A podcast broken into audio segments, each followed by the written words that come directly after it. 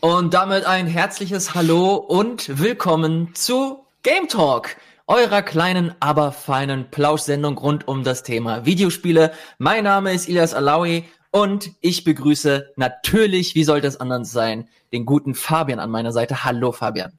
Hallo Ilias, hallo liebe Zuschauer da draußen. Ich ähm, wollte euch eigentlich heute auch gerne wieder aus unserem schönen Game Talk Studio begrüßen. Dann ist mir eingefallen, ach nee, heute ist ja auch noch Du bist später, wo ich mitspiele. Und das wäre dann zeitlich ein bisschen eng geworden mit der technischen Du bist Probe noch davor. Und deswegen ich heute mal zu Hause. Und unser dritter Teilnehmer, lieber Ilias, der verspätet sich ein bisschen, weil er, glaube ich, sich noch äh, von dem Mario Maker äh, ein bisschen erholen muss und auf dem Weg nach Hause ist. Das ist nämlich der gute Gregor, der stößt gleich noch dazu.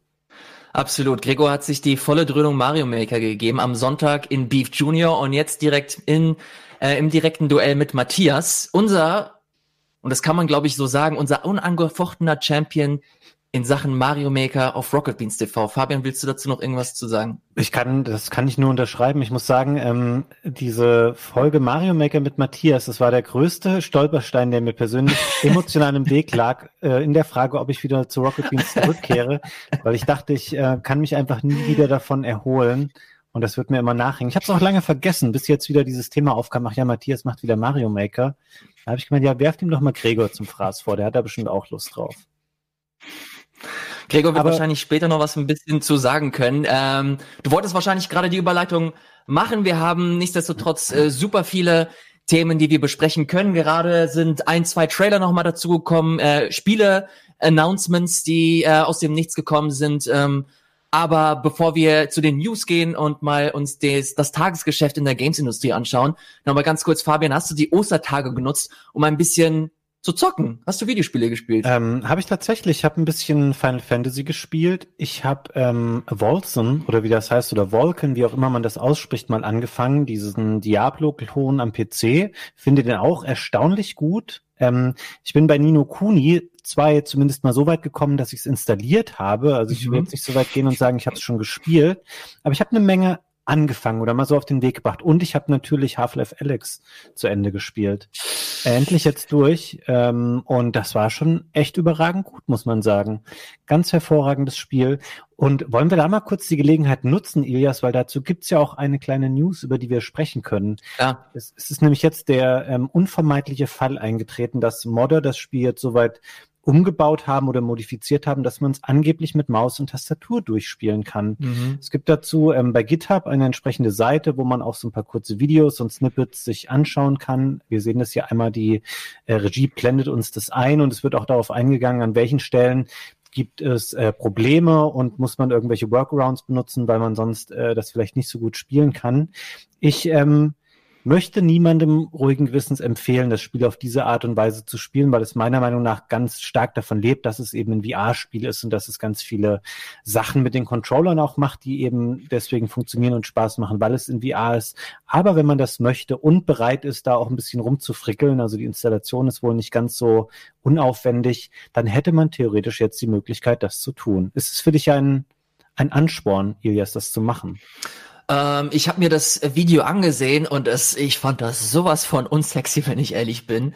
Also es sah echt nicht so geil aus, wie das, ähm, äh, wie das umgesetzt wurde. Ich finde das geil, dass sie das gemacht haben und dass das jetzt äh, mehr potenziellen Leuten einfach zur Verfügung steht, aber du merkst halt super schnell, für welche Plattform dieses Spiel konzipiert wurde und was, äh, was die Atmosphäre da in diesem, in diesem Sinne einzahlt, dass du da einfach mit deinen Controllern halt stellenweise halt Deckung äh, dir ermöglichen kannst, indem du eine, eine, eine Autotür aufmachen kannst, dich dahinter kriechst und diese, diese Momente, die halt so, äh, die halt, glaube ich, relativ stark und, und relevant für dieses Spiel sind, die hast du dann einfach nicht mehr. Und dadurch wirkt es, es wirkte sehr, sehr platt einfach und nicht mehr, ja, wenn du es pathetisch ausdrücken möchtest, es hatte, es, es fehlt so ein bisschen an Seele, als ich mir dieses Video angesehen habe. Und deswegen, also für mich wird nach wie vor die präferierte Version sein, dass ich mir irgendwann und hoffentlich sehr, sehr bald mir ein, ein VR-Headset organisiere hm. und das dann mal in aller Ruhe durchschauen kann. Aber potenziell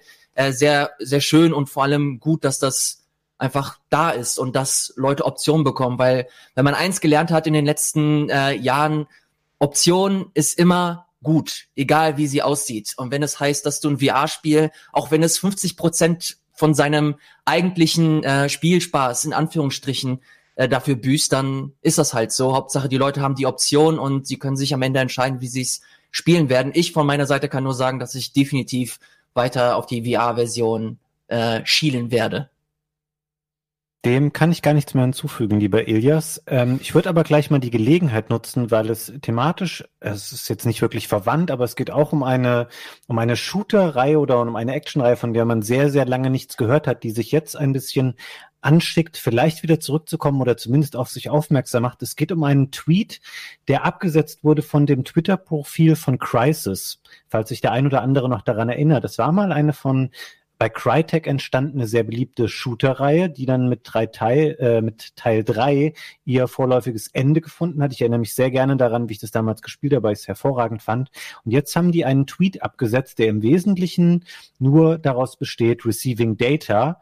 Und das reicht schon, wenn du sowas äh, raushaust, dann kannst du damit schon einen sehr hohen fünfstelligen, äh, ein, ja, ich, äh, wunderschön, die Regie liked es auch direkt. Ich kann es jetzt gerade schlecht lesen, der Bildschirm ist bei mir ein bisschen kleiner und die Auflösung nicht so gut. Ich glaube, 80.000 Likes sind da schon drauf. Ähm, das ist sehr, sehr gut und es gab auch schon Interaktionen, zum Beispiel vom offiziellen Xbox-Account, die darunter geschrieben haben, this is not a drill. Ich bin gespannt. Lieber Elias, wann sehen wir die Ankündigung eines neuen Crisis-Spiels? Weil ansonsten wäre es arg trollig irgendwie einfach das zu machen. Nein, ich gehe sehr stark davon aus, dass das mit einer Ankündigung irgendwie einhergeht. Ich glaube oder das würde am ehesten Sinn machen oder es wäre jetzt am naheliegendsten zu sagen, dass das so im Rahmen dieser, dieser E3 Digitalwoche ähm, passieren wird. Keine Ahnung, wie die aussehen wird, aber das ist halt so das, das woran man an, am, am ehesten denkt, beziehungsweise habe ich das getan, dass da halt der neue Scheiß irgendwie angekündigt wird. Und gerade wenn du jetzt Xbox damit in Zusammenhang erwähnst, die haben ja schon angekündigt, dass sie im Rahmen dieses E3-Sommers da auf jeden Fall präsent sein werden und da das ein oder andere ankündigen werden. Da kann ich mir sehr gut vorstellen, dass sie ähnlich wie bei Cyberpunk oder bei anderen Spielen da auch Crytek unter ihre Fittiche äh, genommen haben. Äh, Finde ich an sich schön. Hast du irgendwie was mit Crytek oder Crisis am Hut, weil ich die letzten Spiele, sowohl den ersten auf dem PC, der damals, eine, keine Ahnung, einen NASA-Rechner gebraucht hat, oder den zweiten, der dann irgendwann für die Konsole gekommen ist, die habe ich halt nie so wirklich gespielt, wenn ich ehrlich bin. Ich habe die alle gespielt und ich fand die auch jeweils im, im Rahmen ihrer Zeit betrachtet äh, ziemlich gut. Also auch die letzten, so klar, die, ähm, ich krieg das jetzt nicht mehr genau auseinandergedröselt, wie das mit dem Zweier und dem Dreier war. Das waren aber ja auch Konsolenspiele und denen ging so ein bisschen natürlich dieser Status verloren, dass sie so technisch herausragende Meisterwerke waren, eben weil sie als Multiplattform-Spiele auch angelegt waren. Aber ich habe das immer als kompetente Shooter wahrgenommen und ich würde mich freuen, wenn es da nochmal was Neues gäbe. Auch wenn du vielleicht aus heutiger Sicht auch mal überlegen müsstest, was ist so ein bisschen der USP dieses Spiels, außer dass es eben gut aussieht, weil das machen viele Spiele. Vielleicht wird es ja ein Spiel, keine Ahnung, das extra weiß ich nicht, irgendwelche Xbox Series X Features nutzt oder für PS5 kommt. Mhm. Keine Ahnung. Ähm, vielleicht ist es ja da wieder dann technisch ganz vorne mit dabei, weil das war natürlich schon immer das, wodurch sich die Serie ausgezeichnet ja. hat. Da sprichst du aber auch was an. Ich erinnere mich auf jeden Fall, dass Crisis 2 zumindest, äh, oder 3 war das irgendwann. Wie viele Teile sind denn rausgekommen? Drei. Drei. Äh, dass der, dass der zweite und auch der dritte irgendwann, also zumindest aus meinem Radar verschwunden sind, weil sie sich nicht wirklich abgehoben haben. Also du hast alles, ähm, was du gespielt hast und ich habe kleine kleine Sektionen gespielt. Du hattest glaube ich auch eine Demo für den zweiten Teil, die, dass du dir, äh, die du dir runterladen konntest. Und es hat sich äh, für mich relativ wenig abgehoben im Vergleich zu Call of Duty oder damals noch Battlefield. Ähm, bin sehr sehr gespannt. Freue mich auf jeden Fall, dass äh, Crytek, äh, glaube ich, ist da wieder mit äh, mit dabei, dass sie da wieder neuen Shit produzieren und ähm, Daumen sind gedrückt, dass das dass das cool wird. Aber eventuell werden wir halt eh erst in ein paar Wochen, wenn nicht sogar Monaten, erstes richtiges Material zu sehen, wenn überhaupt, keine Ahnung, vielleicht ist es nur ein Ostertroll gewesen.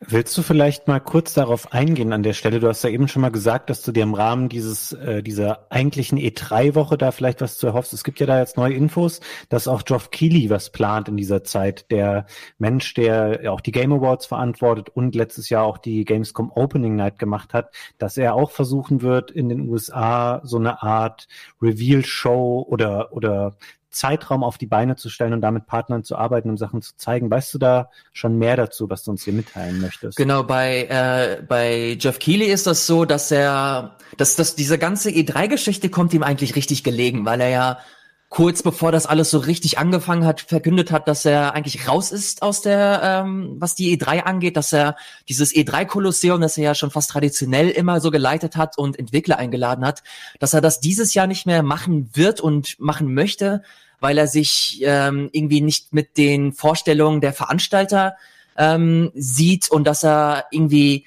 die Vision dahinter nicht vertritt. Und dann kam diese ganze Corona-Geschichte und das wurde dann eh abgesagt und ähm, deswegen hat er so die ersten Initiativen ergriffen. Das hat angefangen mit der Games Developers Conference, der GDC, dass er mit Steam da zusammengearbeitet hat und alle Indie-Entwicklern oder vielen Indie-Entwicklern, die eigentlich auf der GDC ihr Spiel präsentieren sollten, dass sie das im Rahmen einer, eines, eines Steam-Events digital den Leuten zur Verfügung äh, gestellt haben.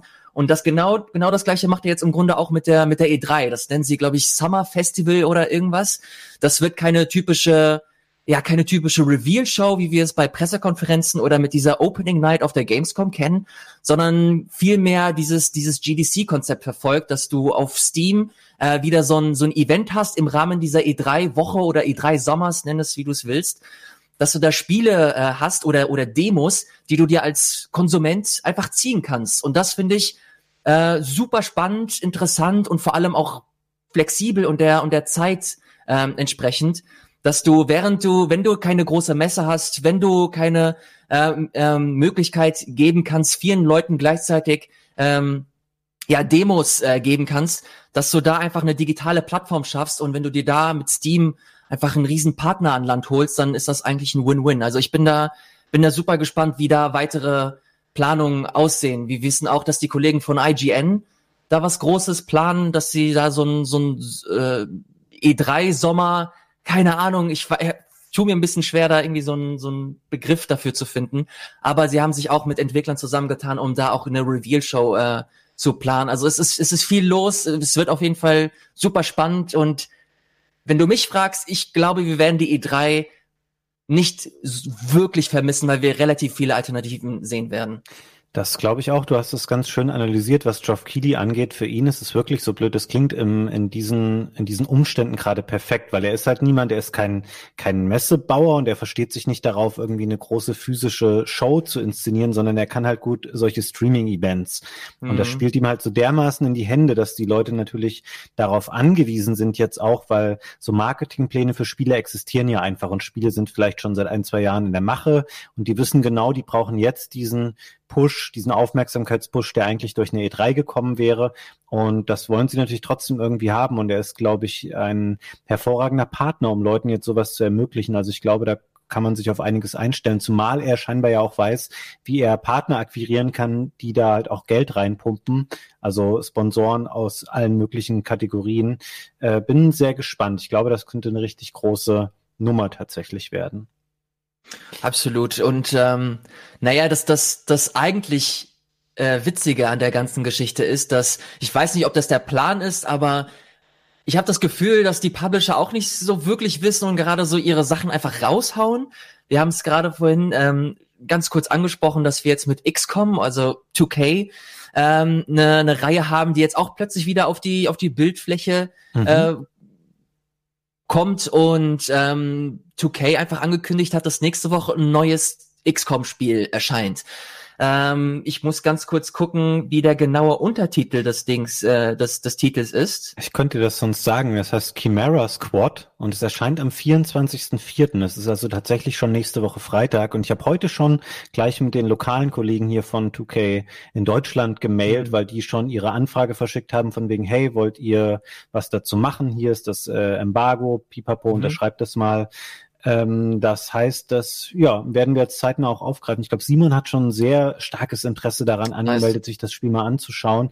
Äh, sehr interessant, weil natürlich XCOM an sich auch wirklich eine große Marke ist und dann einfach mal eben sozusagen, ja, nächste Woche kommt ein neuer Ableger dazu raus. Das ist schon sehr, sehr erstaunlich. Weißt du zufällig gerade, lieber Ilias, ähm, für welche Plattform kommt das alles? Weil kommt nicht auch XCOM jetzt irgendwie nochmal auf die Switch und betrifft es das Spiel auch?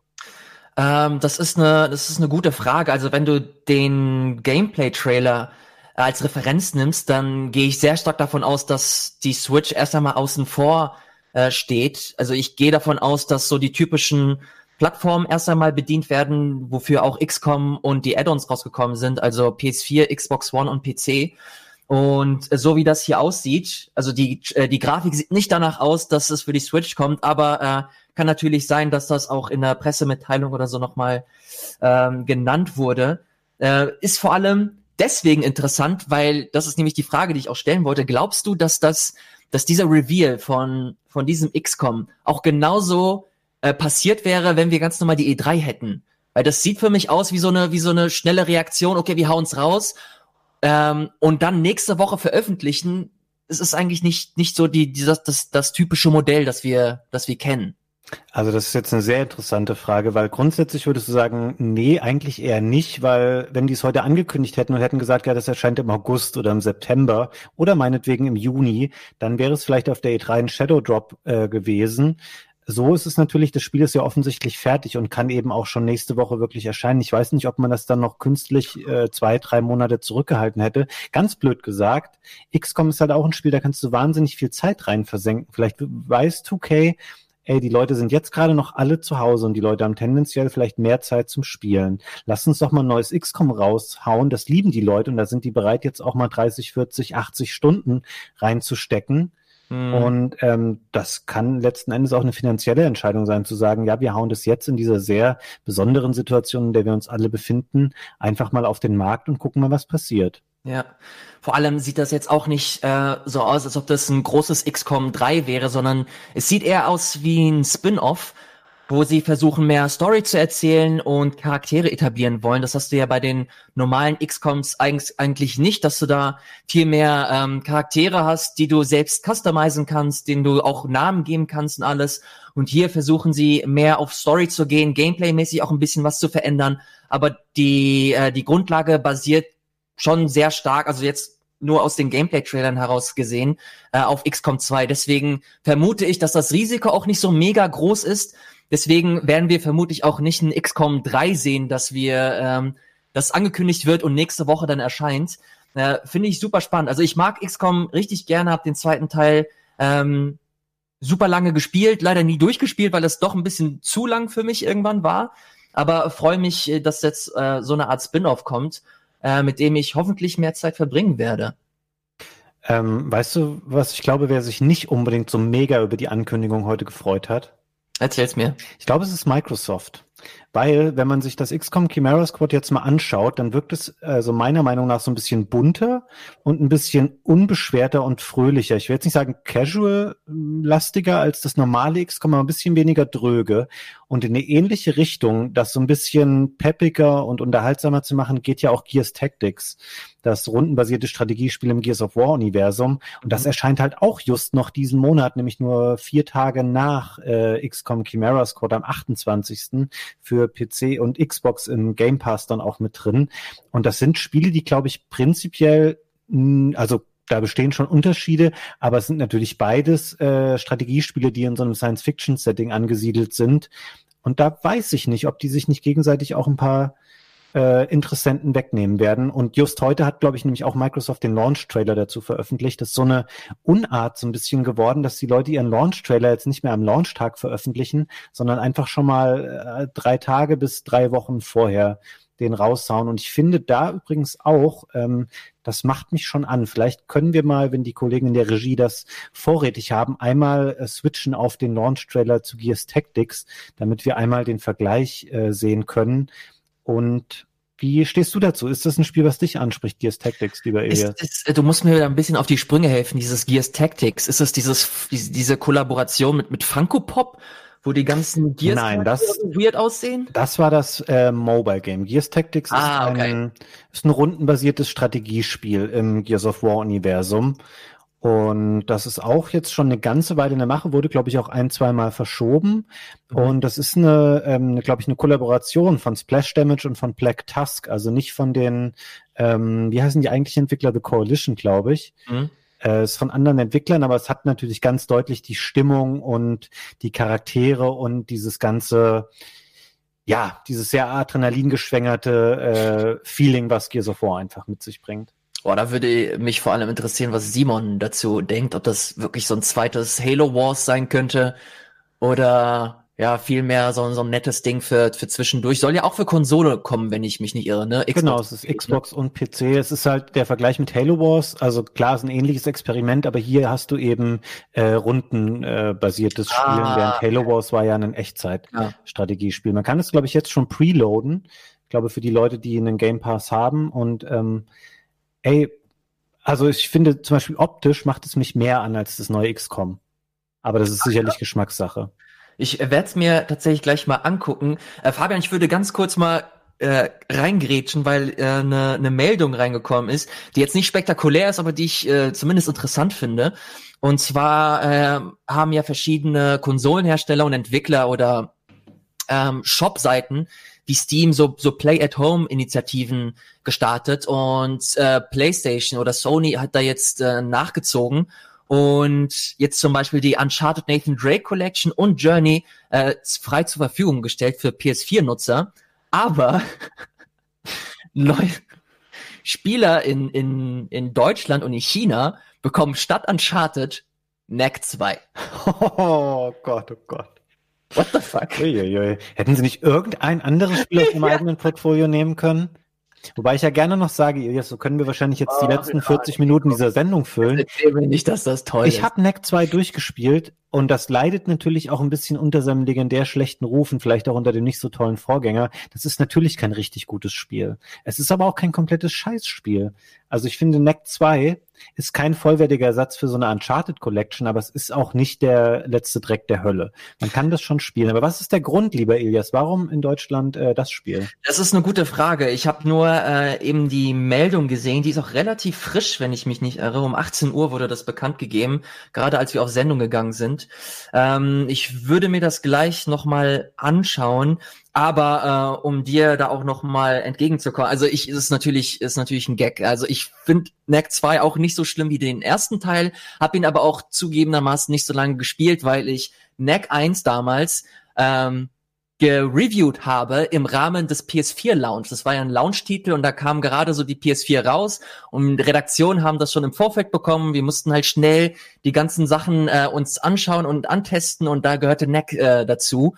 Und das war einer der schlimmsten Erfahrungen, die ich irgendwie gesammelt habe, wenn es um Testen von Videospielen geht. Und seitdem ist das halt eine sehr, sehr dunkle und böse Erinnerung in meinem Kopf. Und immer wenn ich diesen Titel sehe oder irgendwelche äh, Nachfolger oder irgendwas aus dem, aus diesem Kosmos, bin ich sofort negativ gestimmt. Aber ähm, ich will dem Titel auch nicht Unrecht tun. Also ich glaube, dass es ein gutes Ding ist, aber wie du schon sagtest, ist es definitiv keine, ähm, kein Ersatz für Uncharted, wobei man auch sagen muss, das ist halt ein fucking Geschenk. Also wenn man damit nicht zufrieden ja. ist, dann lädt man es halt nicht runter. Das ist auf jeden Fall eine schöne, eine schöne Nummer. Die behält man dann auch für immer in seinem Account quasi. Man kann die sich einmal jetzt kostenlos aktivieren und dann bleiben sie drin ab dem 16. April. Sind aber, ja? Sind aber beides auch Spiele, die schon bei PlayStation Plus irgendwann dabei mhm. waren, oder? Ja.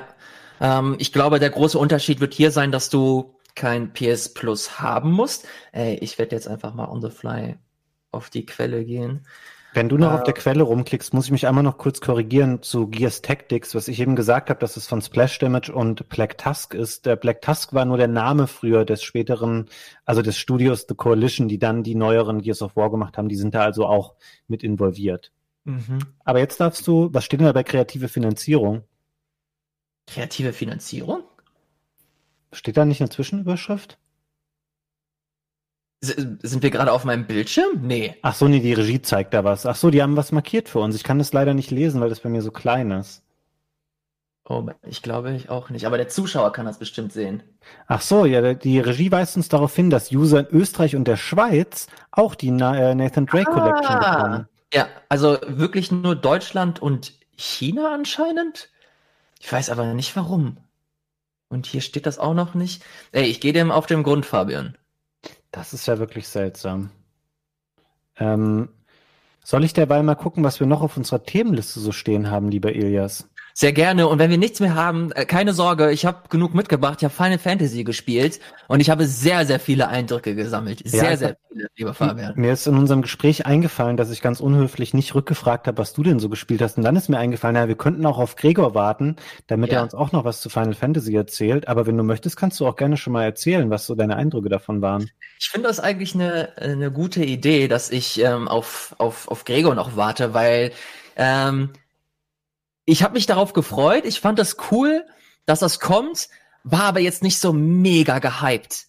Aber dann äh, habe ich es äh, bekommen und ich habe ein bisschen gespielt und ich fand's cool und ich fand's immer cooler und ich fand's irgendwann richtig cool und dann kommt eine Sektion, da ist mein Kopf einfach verdammt nochmal explodiert.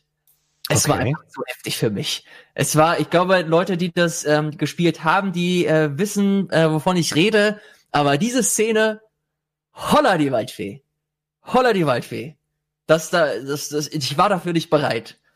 Aber das hat mir konstant ein riesengroßes Lächeln ins Gesicht gezaubert. Das war einfach absolute Wonne, so ein richtig, richtig schöner Moment einfach. Und ähm, da würde ich, ohne großartig zu spoilern, würde ich äh, näher drauf eingehen, wenn, wenn Gregor da ist. Und ich bin auch sehr gespannt, ob er auch weiß, äh, von welchem Moment ich spreche.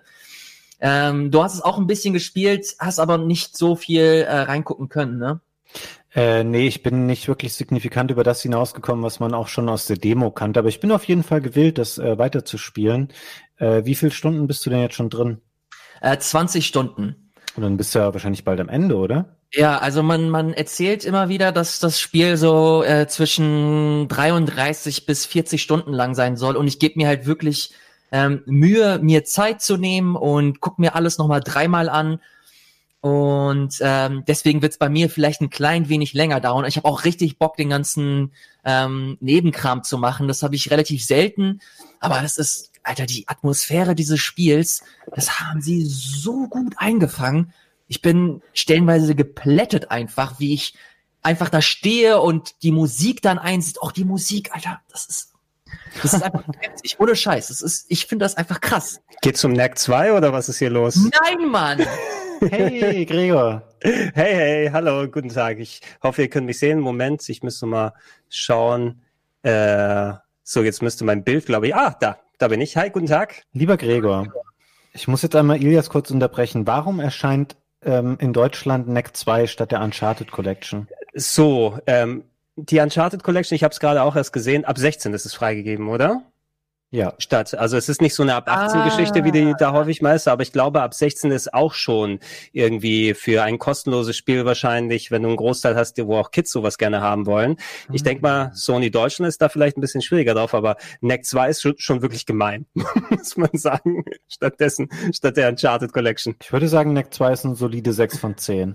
Ja, ja, aber wenn du, wenn du bedenkst, dass du dann drei Top-Games hättest mit der Uncharted Collection und dann eine solide 6 von 10 als Alternative bekommst.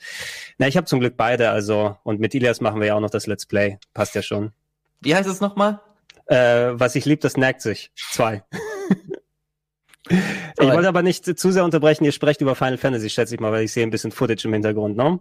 Oh, stimmt. Sehr gut. Ähm, Gregor, ich habe Final Fantasy gespielt und ich habe Redebedarf. Okay, das kannst du gerne machen. Ich habe es äh, einmal durchgespielt und bin gerade Let's Play technisch beim äh, ein Drittel habe ich auch schon mal wieder weg. Also ich bin gut drin. Ich habe, ich habe die Szene gesehen. Weißt du, wovon ich rede? Ich oh, habe äh, Moment. Okay, ich weiß nicht, ob ich mit dir darüber gesprochen habe, aber ähm, ich halte ein Körperteil hoch und geht es darum? Now I'm interested. Was? Es geht nicht um den Handjob. What? okay. Nein, es geht nicht um den Handjob. Okay, nee, ach, da hatte ich mit wir drüber gesprochen. Da gut, da will ich dann nichts mehr dazu sagen, aber außer Handjob. Das klingt ich dachte, eher so ein Wir-Thema, ja. Ja. Ähm, spiel ruhig weiter. Äh, sag mir wenigstens das Kapitel, weil da gibt's ja einiges an Szenen. Ich habe, ich bin jetzt in Kapitel 10.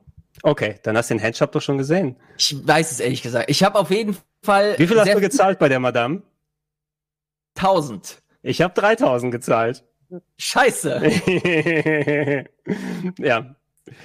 Naja, gut. Achso, äh, ähm, die, die, die Crossdressing-Szene, oder? Ja, genau. Okay, ja gut. Die hatte die ich im war, Special ja auch nochmal gezeigt. Äh, das war absolut großartig. Ähm, ich finde das richtig, richtig toll. Jetzt bin ich aber komplett ähm, raus aus dem Thema. Ich muss ganz schnell 3000 äh, Gil irgendwie zusammentragen, um zu recherchieren. Guck, ob du deinen Safe nochmal laden kannst. Ne? Ich hab's gecaptured. Ich schick dir das Video sonst nachher. Das ist mein Gag, musst du nicht. Ich schick, äh, Video ist schon unterwegs. Ja, Download-Link kriegst du gleich. Wie geht's Äh, ja. dir, Gregor? Mir geht's, mir geht's gut. Ich bin gerade, ich wäre gern früher dazu gestoßen, aber ihr habt ja auch ein bisschen früher angefangen. Äh, ich habe gerade ein Interview geführt mit äh, Charles Cecil, dem äh, Chef von äh, Ah. Revolution, also dem Macher von äh, Broken Sword, Baphomets Fluch, von Beneath the Steel Sky, von Lure of the Temptress und solchen Adventures. Ähm, die machen gerade das Sequel zu Beneath the Steel Sky, einem alten Amiga-Grafik-Adventure, äh, fertig Beyond the Steel Sky. Und die wären gern bei uns vorbeigekommen und hätten uns das gerne gezeigt. Aber stattdessen durfte ich jetzt das Interview per Skype machen und habe eine Beta-Version gekriegt, die ich gespielt habe bisher. Und ähm, ja, da werde ich das Interview nochmal nachher durchgehen und ein bisschen meine Gedanken zusammenfassen und hoffentlich bald euch mal ein paar kleine Eindrücke dazu auf dem Sender präsentieren für alle Adventure Classic Fans. Geil, damit wir ähm, die Runde auch voll bekommen. Gregor, hast du neben Final Fantasy noch irgendwas gespielt, was du in die Runde tragen möchtest?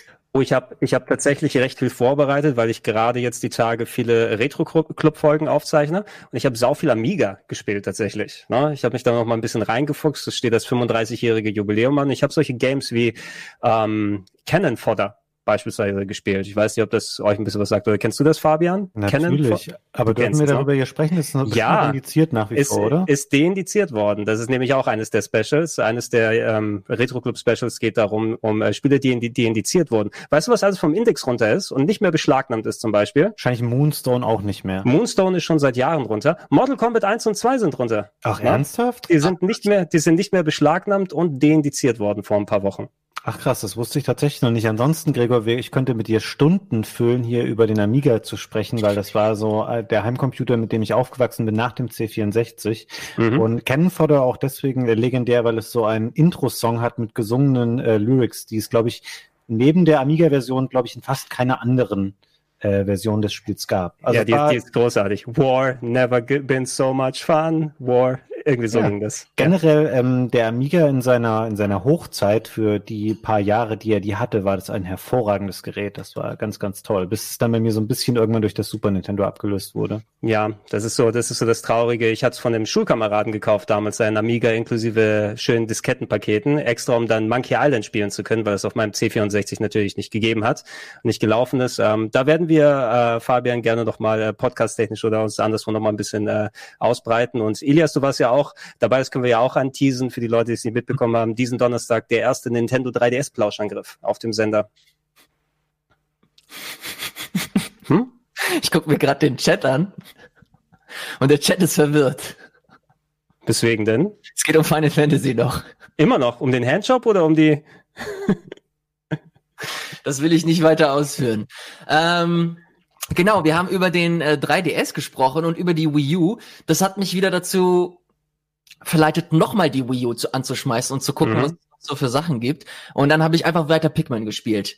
Keine Ahnung, was was los ist. Ich habe eigentlich noch super viele Sachen, die ich hier auf der ähm, auf meinem Stapel habe.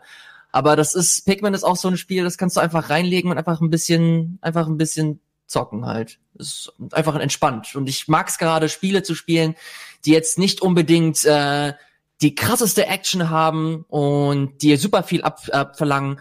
Animal Crossing habe ich ein bisschen, habe ich ein bisschen satt, spiele ich nicht mehr jeden Tag, sondern vielleicht jeden zweiten Tag. Und da suche ich mir immer mal wieder so ein paar kleine Sachen, die man ab und zu mal ein bisschen spielen kann. Und da kommt Pikmin äh, mit dazu, aber auch nur, weil wir im Plauschangriff darüber kurz gesprochen haben. Mhm. Also nicht, weil der Chat gerade auch verwundert ist. Es könnte sein, dass irgendjemand, der nicht ganz aufgepasst hat, Leute für einen Wii U-Podcast angefragt hat, der schon seit ein paar Jahren online ist ähm, und deswegen mal ein anderes Thema genommen hat. Aber nichtsdestotrotz, äh, trotz der ganzen äh, Wii U, ähm, das, äh, die, die Unterhaltung, die wir hatten, die ja auch weiterhin nochmal schöne Erkenntnisse gebracht haben, ähm, haben wir uns nochmal über den Nintendo 3DS ausgelassen. Und ey, ich hatte den im Hinterkopf, ich habe die Amiga-Sachen vorbereitet und ich habe parallel noch eben Final Fantasy VII dann Mhm. äh, jetzt für, für ein Let's Play eben nochmal durchgespielt. Und soweit ich vernehmen konnte, du hast bisher Spaß, oder? Äh, was Final Fantasy VII angeht, ja, ich habe äh, viel zu viel Spaß. Ich habe nicht damit gerechnet, dass das so gut wird. Ich habe es gehofft, aber dadurch, dass im Vorfeld immer wieder so Stimmen aufkamen, wie es ist äh, relativ linear und du hast im Hinterkopf, dass äh, super viele Episoden noch kommen müssen, aber das Spiel schafft es, dich so gut abzuholen, sei es äh, was bestimmte ikonische Szenen angeht. Musik spielt eine so große und wichtige Rolle für mich. Und diese, diese Komposition, die sie da stellenweise schaffen, das, das ist einfach, das ist für das Fanherz, also wenn du die alten, wenn du den alten Teil gespielt hast und ihn auch lieben gelernt hast, das ist einfach ein, ein absolutes, wunderschönes Werk einfach. Und wenn du das, äh, dir andere moderne Mechanik noch anschaust, wie, die, wie das Kampfsystem, das haben sie auch so gut hinbekommen. Das ist so eine schöne Übersetzung von dem alten Active Time Battle hin zu dem mehr äh, auf Action, aber trotzdem immer noch Fragmente dieses dieses ATBs mit drin zu haben. Ey, ich habe wirklich eine richtig gute Zeit, habe 20 Stunden wie gesagt drin und freue mich einfach nur, dass ich ähm, das in aller Ruhe weiterspielen kann. Bin auch jemand, der ich versuche jetzt mittlerweile nicht mehr so viel auf am Stück zu spielen, weil ich mir das so ein bisschen aufheben mhm. möchte. Aber ähm, ey, wie gesagt, ich habe echt richtig viel Spaß. Ich hab, ähm, kann, kann es kaum erwarten, weiter zu spielen. Ja, ich will da nicht zu viel eingreifen. Das ist noch der große Review-Podcast und das brauchen wir jetzt nicht unbedingt. Das, ich finde es schön, dass die Leute jetzt nach und nach erleben und mal so ein bisschen die verschiedenen Emotionen mitnehmen kann. Ich bin dabei dir, Elias, zu einem großen Teil. Ähm, finde ich sehr schön, wieder neu aufgelegt. Die Musik ist wahrscheinlich das Beste wirklich auch am Spiel. Was wie toll alles neu interpretiert wurde, ist fantastisch. Auch von den Charakteren, von den Szenen her und so weiter. Ich bin gespannt darauf. Ähm, ähm, die Story-Änderungen, na, wenn äh, wir irgendwann mal einen Spoilercast mhm. oder sowas da machen sollen. Das haben wir beide ja auch zu Final Fantasy 15 beispielsweise gemacht. Ja. Und ähm, da gibt es ein paar signifikante Punkte, die ich nicht konkretisieren möchte, aber die wirklich für eine, für eine Teilung in der Fangemeinde sorgen. Und ich glaube, wo Leute auch sehr, sehr stark emotional agieren werden in Diskussionen und von Betrug und anderen Sachen teilweise sprechen werden, ähm, weil dann doch andere äh, Anpassungen gemacht werden. Und ich bin gespannt, ähm, was du denn darüber denkst, wo das dann alles hingeht. Aber spielerisch ähm, mit Ausnahme der Texturen, die vielleicht irgendwann nächste Woche ankommen, wenn sie mal fertig geladen sind in manchen Stellen. Hoffentlich äh, können sie das Day One oder Week One oder Week 10 Patch irgendwann mal fertig machen, weil ab und zu nochmal Texturenprobleme gibt, aber ansonsten habe ich auch recht wenig zum Beschweren. Da. Genau, also wenn überhaupt, dann würde ich sagen, dass die Nebenaufgaben stellenweise so ein bisschen uninspiriert sind und dass man da vielleicht hätte mehr draus machen können. Aber später im Spiel kommen dann Nebenaufgaben, die ich persönlich wieder interessant finde. Also das, das wäre jetzt Meckern auf hohem Niveau, aber ey, ähm, wie gesagt, ich bin super gespannt. Diese, diese Story-Änderung, die du erwähnt hast, die bekommst du schon relativ früh mit, weil da schon Sachen passieren, die so im Original definitiv nicht der Fall waren und da sie schon so ein bisschen mit, mit ein paar Konventionen brechen und spielen wollen. Und ich bin, ähm, ich sag's jetzt zum 15. Mal, ich bin einfach gespannt, wie es weitergeht und, und freue mich einfach nur. wenn du durch bist, liest dir ein paar Fantheorien durch. Ne? Es, sind, es gibt schon, es gibt schon Abhandlungen drüber. Geil. Ey, aber lass, lass uns mal Fabian wieder reinholen, der, ja. der ist mir viel zu still. Ähm, ja, ich würde nämlich gerne noch was ergänzen. Während ihr eure Häme über NEC 2 ausgeschüttet habt, muss man der Vollständigkeit halber noch mal erwähnen, dass diese zwei Spiele verschenkt werden. Das ist Teil einer größeren Initiative von Sony, die nennt sich Play at Home. Und dazu gehörte auch dieses kreative Finanzierung, Ilias, was ich eben schon mal erwähnt hatte, was in dem Blogpost steht. Äh, Sony verschenkt nämlich nicht nur die beiden Spiele an Spieler da draußen, sondern sie geben auch 10 Millionen Dollar an kleine Entwicklerstudios, die durch die Corona-Krise in finanzielle Probleme geraten. Und das ist natürlich der deutlich äh, coolere Bestandteil dieser Initiative. Da kann man sagen, okay, es ist ein nettes Goodie für die Spieler da draußen, aber so ein Commitment zu sagen, man haut da mal eben 10 Millionen Dollar noch raus für unabhängige Studios, das ist ähm, richtig cool. Finde ich eine sehr lobenswerte Aktion. Ich gucke hier gerade auch nochmal. Musst du dafür irgendwas mehr haben, außer ein PSN-Account oder musst du da PS Plus haben oder sowas für, für free? Die Spieler? Ähm, das beschweigt sich die Pressemitteilung zu aus, die ich per Mail hier bekommen habe. Ich glaube nicht, du wirst einen PSN-Account halt brauchen, aber ansonsten wäre es komisch, wenn du da PS Plus bräuchtest, weil äh, das waren bestimmt beides schon mal PS Plus Spiele. Ja, weil du kannst ja, also viele können sich ja einfach so einen Account äh, aufmachen. Ne? Und ich habe bei mir auch drei, vier Accounts für verschiedene Regionen hier da. Also ich werde mein auch wenn ich schon längst habe in der deutschen Version, auch mein, mit meinem US-Account wahrscheinlich Uncharted dann nochmal holen können. Ähm, das macht das Spiel aber effektiv dann nicht nochmal verkaufbar. Ne? Wenn sie jetzt acht Millionen Leute dann Accounts aufmachen und dann die Accounts irgendwann mal in der Hinterhand haben zum Weitergeben. Also ist schon äh, ein sehr schönes Commitment von denen, dass sie sagen, das ist uns wichtiger, als wir die möglich, das mögliche Geld, was wir irgendwann in Zukunft für Collections damit bekommen können. Ja, es sind ja auch typische ähm, Singleplayer-Titel und ich muss auch ganz ehrlich sagen, bei aller Qualität der Uncharted-Spiele, das sind jetzt keine Titel, ich behalte die irgendwie in ganz nette Erinnerung, aber du hast einfach so viele neue Titel. Ich würde mich jetzt nicht hinsetzen und sagen, ich spiele Uncharted 1, 2, 3 oder 4 nochmal durch innerhalb der nächsten paar Jahre, weil dafür weiß ich nicht, hat man die einfach einmal erlebt und Neck 2, sage ich mal, ist der, mhm. der Anreiz noch ein bisschen geringer zu sagen, das spiele ich irgendwann nochmal durch. Und Journey ist so kurz, ja mein Gott, das spielt man vielleicht nochmal, aber da würde ich auch fast sagen, wenn man das ein, zwei Mal erlebt hat, dann ist da auch der, der Drops gelutscht, würde ich sagen. Da kommt die Steam-Version jetzt von Journey. Irgendwas habe ich gestern gelesen, ne? Ja, das ist, glaube ich, bisher im PC-Bereich exklusiv bei Epic und jetzt im Juni geht es da, glaube ich, also geht es nicht runter, aber es kommt zusätzlich auf Steam auch noch raus. Mhm. Ja, auch bei Entschuldigung. Bitte? Bei Epic noch diese Woche, das kann man mal erwähnen, weil ich habe auch mal geschaut, was erscheinen diese Woche für Spiele. Und es ist ein bisschen mau jetzt, nachdem gerade äh, Resi und Final Fantasy raus sind und so Sachen wie Gears Tactics oder Trials of Mana Ende des Monats kommen. Es erscheint nicht so richtig viel, aber bei Epic diese Woche, wenn man äh, da einen Account hat und sich immer diese Free Games abholt, äh, gibt's Just Cause 4. Oh. Die Woche ab Donnerstag, cool. was schon auch ganz nice ist, weil das ist, glaube ich, weiß nicht, vielleicht zwei Jahre alt oder so. War jetzt ja auch, war vielleicht nicht der Mega-Hit, aber schon auch ein sehr solides Actionspiel tatsächlich, meiner Meinung nach. Ich mache gerade mal den Epic Store an. Ich sehe Update. Ich hatte den nicht in Autostart. Jetzt habe ich wieder einige Spiele verpasst. Oh. Ich, ich vergesse sonst immer den anzumachen, um zu gucken, was da für freie Spiele da sind. Ich habe sogar das Spiel da mal umsonst bekommen, was wir heute bei Du bist noch spielen werden, nachher nämlich Ticket to Ride. Oh. Ähm, das gab es schon mal umsonst bei Epic tatsächlich. Kann mich erinnern, stimmt, das gibt's ja auch schon ein bisschen bisschen länger jetzt her. Ähm, apropos Steam, ich habe natürlich leider nicht mitbekommen, was ihr am Anfang schon bequatscht habt, von wegen News aus. Ähm, du hattest, Elias, vielleicht habt ihr ja schon drüber geredet, diesen äh, Link von Geoff Keighley nochmal rumgeschickt, wo es ja auch in Richtung, da war ja auch irgendwas mit Steam, irgendwas drumherum, was er da erwähnt hat. Ähm, weil wir müssen ja langsam sehen, was für ein Ersatz zur E3 im besten Fall kommen kann. Gamescom ganz zu schweigen, was da auch passiert.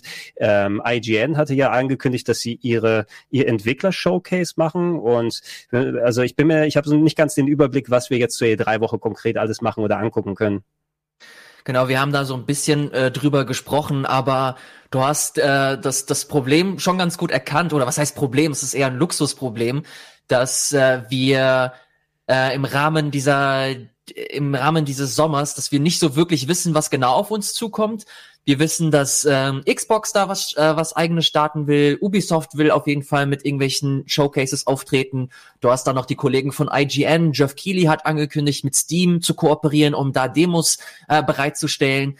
Ähm, ich gehe sehr stark davon aus, dass andere Publisher da noch irgendwie mit auf den Zug aufspringen und eventuell eigene Sachen machen oder sich auch da irgendwo anschließen. Also es wird äh, wie ich vorhin schon gesagt habe, es wird definitiv nicht langweilig und ich glaube auch, dass das mit so die die spannendste Zeit sein wird, um zu schauen, was so die Zukunft bringt, weil ich auch der Meinung bin, dass das auch eine gute Referenz sein kann, wie es die nächsten Tage, äh, die nächsten Tage, die nächsten Jahre einfach ablaufen wird und äh, auch unter Beweis stellen wird, wie wichtig so ein Event wie die E3 sein wird. Ob das ähm, Event wirklich notwendig ist, ob die Publisher anfangen zu merken, okay, wir, wir brauchen das gar nicht so wirklich, wir bekommen ähm, über unseren Weg mindestens genauso viele, wenn nicht sogar noch mehr Leute, die unsere Inhalte konsumieren. Wir haben mehr Kontrolle über unsere Inhalte, über unsere Message.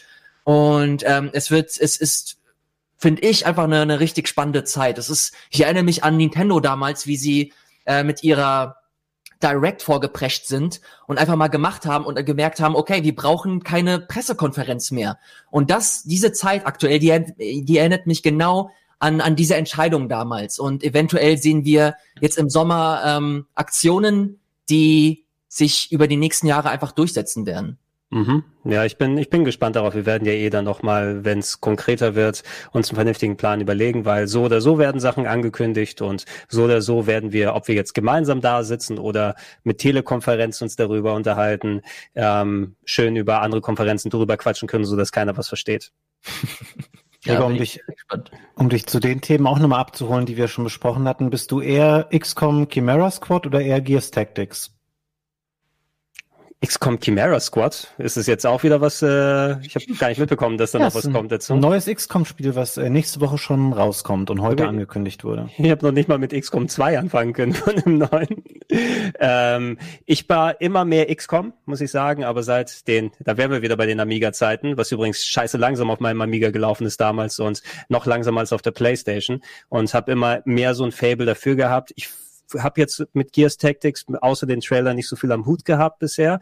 Äh, kann sein, dass es natürlich dann auch ein gutes Spiel ist und dann gut umgesetzt ist, aber da würde die Nostalgie bei mir ein bisschen mehr greifen und ich würde eher XCOM persönlich den Vorzug geben, ohne äh, vertraut zu sein mit beiden. Mhm. Na gut, warten wir mal ab. Äh, beide Spiele lassen ja nicht mehr so lange auf sich warten. Habt ihr beide heute Morgen auch beim Anschalten eurer Switch gemerkt, dass es ein neues System-Update gibt? Äh, ja, ich hab's, äh, ich war gerade auch nochmal on air mit ähm, Matthias von Game 2 für wir haben Mario Maker gespielt. Oh, wie lief's denn, Gregor? Oh, ich, habe hab am Anfang gesagt, dass ich dir die Daumen gedrückt habe. Das ist sehr nett von dir, Fabian. Das hat auch am Anfang geholfen, denn ich bin in Führung gegangen. Ich habe das äh, erste Match gewonnen. Ähm, äh, got it. Äh, bin, bist du, Dieses got it, das löst so physische Schmerzen in mir auf, wenn du das sagst. wo, ich weiß gar nicht, wo ich das herhaben könnte. Gab es mal ein, äh, statt Shine Get oder sowas bei irgendeiner Version von Mario Sunshine, wo da got it stand? Irgendwas, das kommt mir so vertraut vor. Ich weiß nicht, vielleicht, ich glaube nicht, dass ich es nur erfunden habe. Es erinnert mich eher an diesen I doubt it Typ. So, der würde das auch so sagen. Wahrscheinlich. Ähm, ich habe das erste Match gewonnen und dann reihenweise, aber wir haben äh, beide viele Level nicht beenden können, weil die dann so im 2, 3, 4 Prozent Bereich waren, für wegen durchgespielt.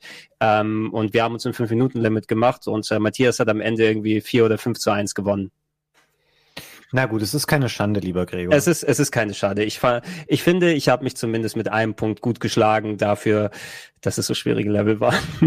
ja, aber das Systemupdate hat äh, tatsächlich gegriffen, sobald ich die Switch angemacht habe. Ich konnte aber jetzt nicht sehen, was da konkret abgedatet wurde. Ja, ich kann es einmal sagen. Ich meine, man hatte immer so ein bisschen Hoffnung, weil das Update ist 10.0, wo man denkt, okay, vielleicht irgendwie fette neue Features oder vielleicht mal neue Super Nintendo oder NES oder gar N64 oder GameCube-Spiele, die Teil des Online-Abos werden oder sowas in der Art. Ist es aber alles wieder nicht. Ähm, für Nintendo-Verhältnisse ist es schon ein aufwendigeres Update, weil es nicht nur Systemstabilität verbessert, was auch immer das bedeuten soll in der mhm. Regel, sondern du kannst zum einen jetzt ähm, individuelle Tastenbelegungen erstellen für deine Controller und oh. die auch speichern für verschiedene Devices und du kannst ähm, Spiele und DLC und Updates, nicht aber Spielstände, sondern nur den Rest, kannst du vom internen Speicher auf SD-Karten verschieben. Das hat wohl ah. vorher nicht funktioniert, wenn man das mal auf intern runtergeladen hatte, warum auch immer. Aber da muss ich auch sagen, okay, das ist halt eigentlich ein Standard-Feature, was du vor drei Jahren schon hättest anbieten können. Und ansonsten ist der Vorteil durch das äh, Update relativ irrelevant. Ich weiß nicht, vielleicht ist aber für manche Leute das wirklich cool, dass man die Tastenbelegungen individualisieren kann. Wie viel, wie viel, äh, gro wie groß ist denn eure äh, SD-Karte jeweils, Elias? Wie viel Terabyte hast du dir reingetan? Oh, nicht so mega viel. Ich glaube äh, 120 oder so. 120 Gigabyte. Wie viele davon hast du? Was meinst du? Ja, du arbeitest ja nicht mit einer 128 Gigabyte Karte, wenn du eine Switch hast, oder? Doch, ich arbeite mit einer 128 Gigabyte Karte und mit der äh, bin ich gerade auch sehr, sehr gut unterwegs. Also ich habe, glaube ich, noch relativ viel Arbeits äh, den ich nutzen kann. 60 Gigabyte sind, glaube ich, noch frei. Ich habe heute Morgen erst geguckt. Ja. Wirklich? Aber ich lade mir auch nicht jeden Scheiß runter. Ich habe, glaube ich, eine 400 Gigabyte Karte und ich musste relativ viel davon schon löschen. Wie viele ah, Spiele ja. besitzt du denn? Alle. Ja, schon einige tatsächlich. Man will sie ja vielleicht irgendwann auch mal alle noch mal spielen. Und ich habe natürlich auch manche Spiele dazwischen gehabt, so Sachen wie Doom oder so, die hauen dann halt auch richtig rein, weil die einfach auch, ich habe die Switch hier gerade in der Hand, weiß ich nicht, 50 Gigabyte oder sowas groß sind. Ja, ähm, das ist einiges. Ich habe 200 bei mir drin, aber ich habe auch noch eine andere 400er Karte, wo ich überlege, ob ich die vielleicht dann switche, haha, äh, dann äh, da eintausche und entsprechend umprogrammiere. Bei mir, ich muss ständig dann immer mal gucken, weil ich auch mal, du hast mal irgendwie was installiert, oder selbst so kle kleine Download-Games. Doom 3 beispielsweise hat auch seine 9 Gigabyte, wo du sagst, für so ein kleines Zwischendurch-Game an sich, verglichen mit den anderen. Und das summiert sich nach einiger Zeit. Ne? Und ich habe relativ viele Sachen, ich muss immer ständig gucken, oh, da ist mal eine Demo, die du ausprobieren möchtest. Ähm, ich habe mir jetzt nochmal dieses äh, Shinsekai geholt, aber noch nicht spielen können, beispielsweise bei den ganzen Indie-Games, die dazu gekommen sind, oder den kleineren Games jetzt. Und da musste ich auch nochmal gucken, ah, habe ich noch was? Ach, wie lange hast du Xenoblade 2 nicht mehr gespielt? Egal, löschen. Kann ich ja nochmal wieder runterladen. Ich muss immer da rangieren und gucken, was mir die Switch vorschlägt, entweder von der SD-Karte oder vom internen Speicher, je nachdem, was frei ist. Hm. Fairerweise muss man sagen, die SD-Karten oder Micro-SD-Karten in dem Fall werden ja auch immer billiger. Ja. Mittlerweile nicht mehr so ein Kostenfaktor, wie das vor ein paar Jahren noch war.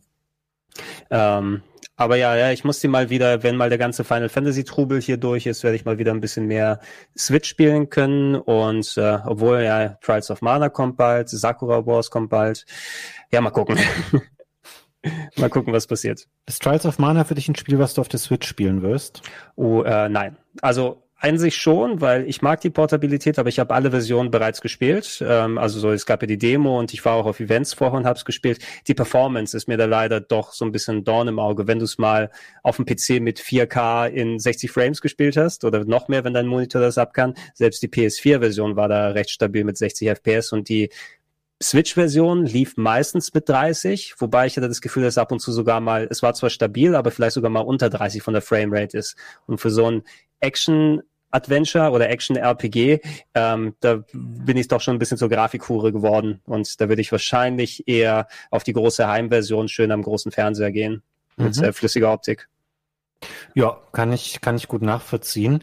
Ähm, ich habe noch ein, zwei Themen in der Hinterhand, die beide so ein bisschen in die Horrorrichtung gehen. Zum einen gibt es heute einen neuen Trailer zu The Dark Pictures Little Hope, äh, wo ich oh. ganz froh drüber bin, weil ich das Gefühl habe, dass die Serie so langsam aus dem, aus dem Gedächtnis der Spieler verschwindet, weil ja Man of Medan jetzt vielleicht nicht der absolute Oberknaller war und jetzt ein neuer äh, Trailer zum zweiten Teil dieser Spielerei veröffentlicht, der so im Mid-Price-Segment äh, im Sommer erscheinen soll. Ist das was, wo ihr nach wie vor Bock drauf habt? Elias, hast du eigentlich den ersten Teil überhaupt gespielt?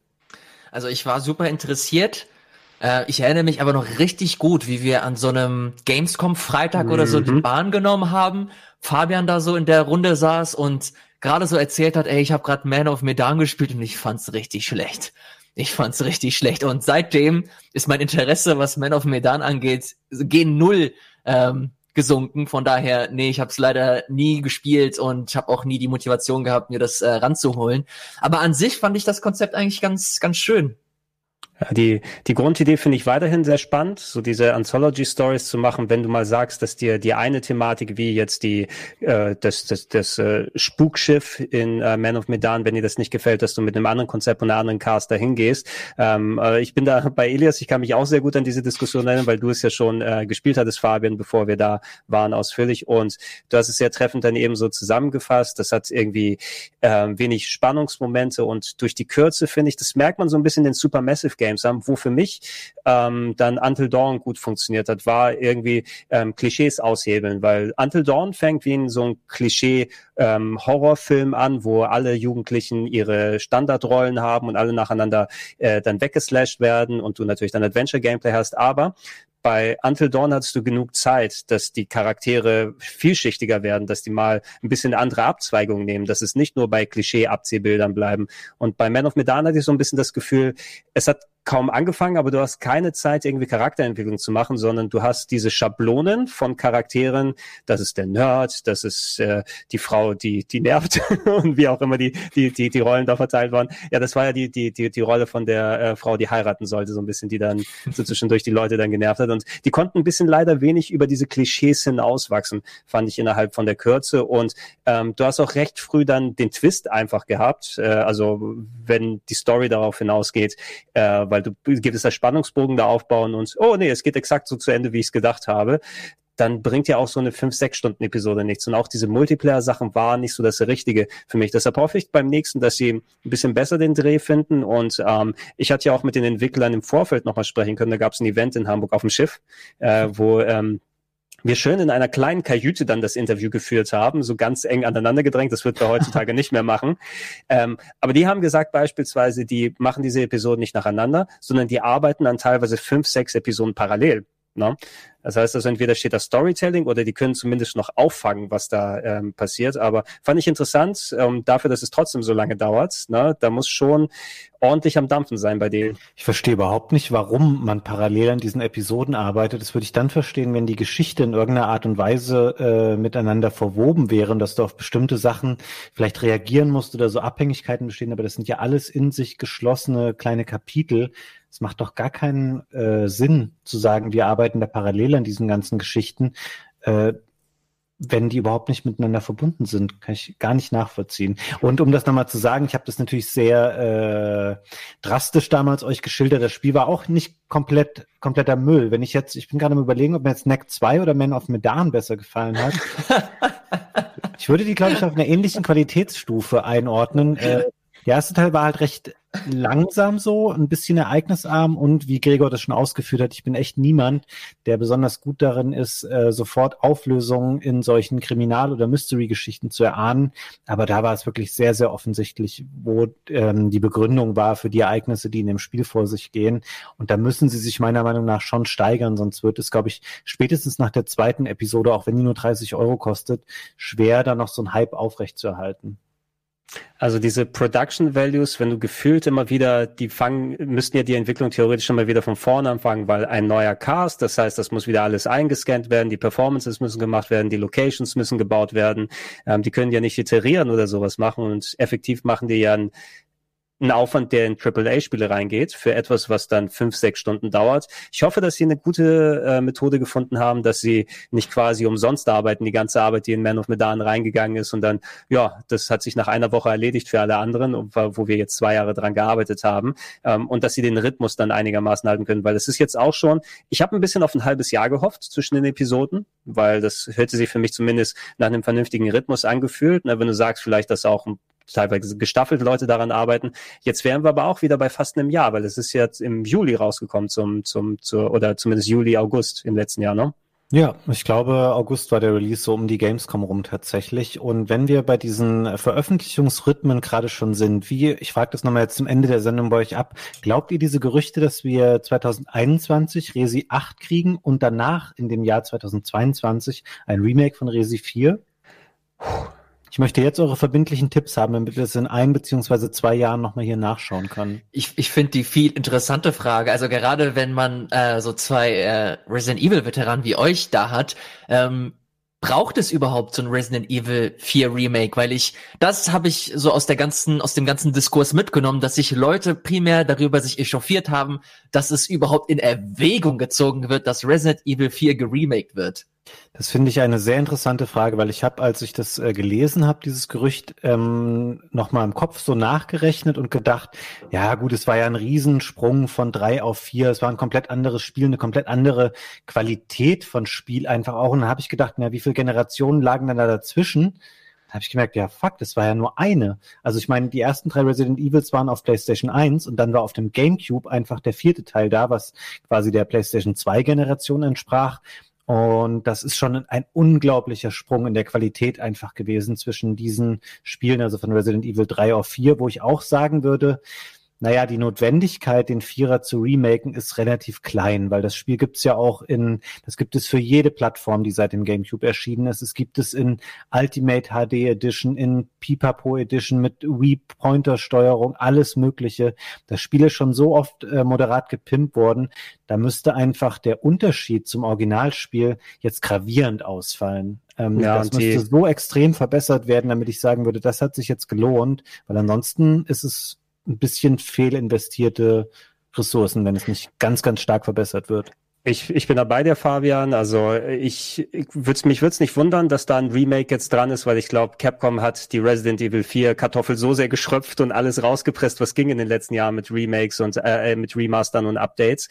Allerdings äh, dadurch, dass Resident Evil 4 so eine Ausnahmestellung hatte und vor allem so ein ähm, ja so so ein so ein Meilenstein war, was so viele Spiele nach, äh, danach inspiriert hat. Ja, es könnte von der Spielmechanik her einige Sachen vertragen, die du modernisieren kannst. Allerdings, ähm, wenn du gleich wieder so einen Meilenstein erwartest, der irgendwie wieder das Horror-Game neu definiert, das wirst du, glaube ich, nicht bekommen durch eine neue Interpretation. Und was, glaube ich, jetzt auch nochmal dazu kommt, wenn sie jetzt die Methode gehen, dass du die Spielmechanik von Resident Evil 2 und 3 Remake dahin nimmst.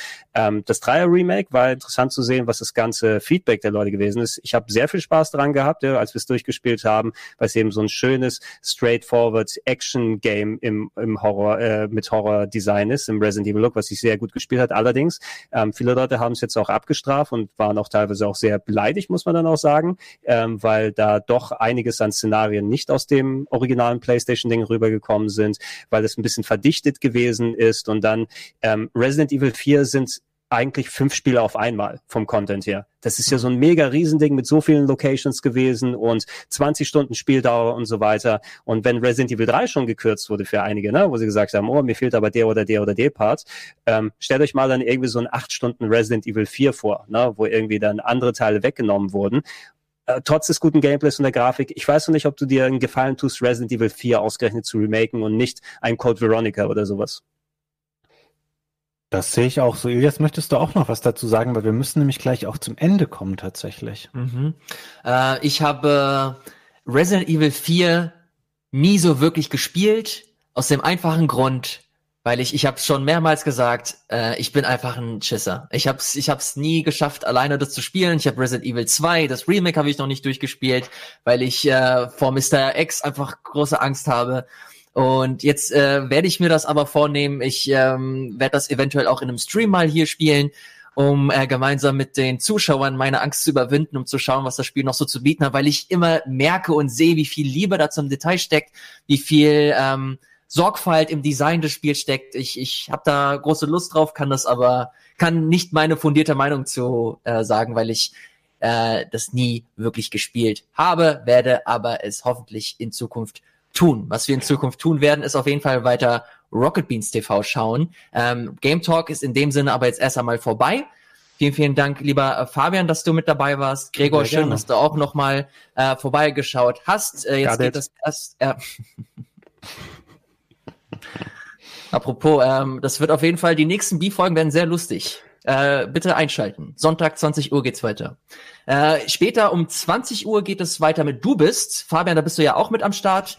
Äh, Lisa, genau. Fabian Krane ist auch mit dabei. Das wird eine fantastische Runde. Vielen, vielen Dank fürs Einschalten. Wenn ihr Lust habt, uns zu supporten, guckt auch sehr gerne unter rbtv.to slash supporters club vorbei. Da ähm, könnt ihr äh, alles Wissenswerte rbtv.to slash support. Da könnt ihr auch nochmal schauen, wie ihr uns supporten könnt. Vielen, vielen Dank fürs Einschalten. Macht's gut und viel Spaß mit dem laufenden Programm.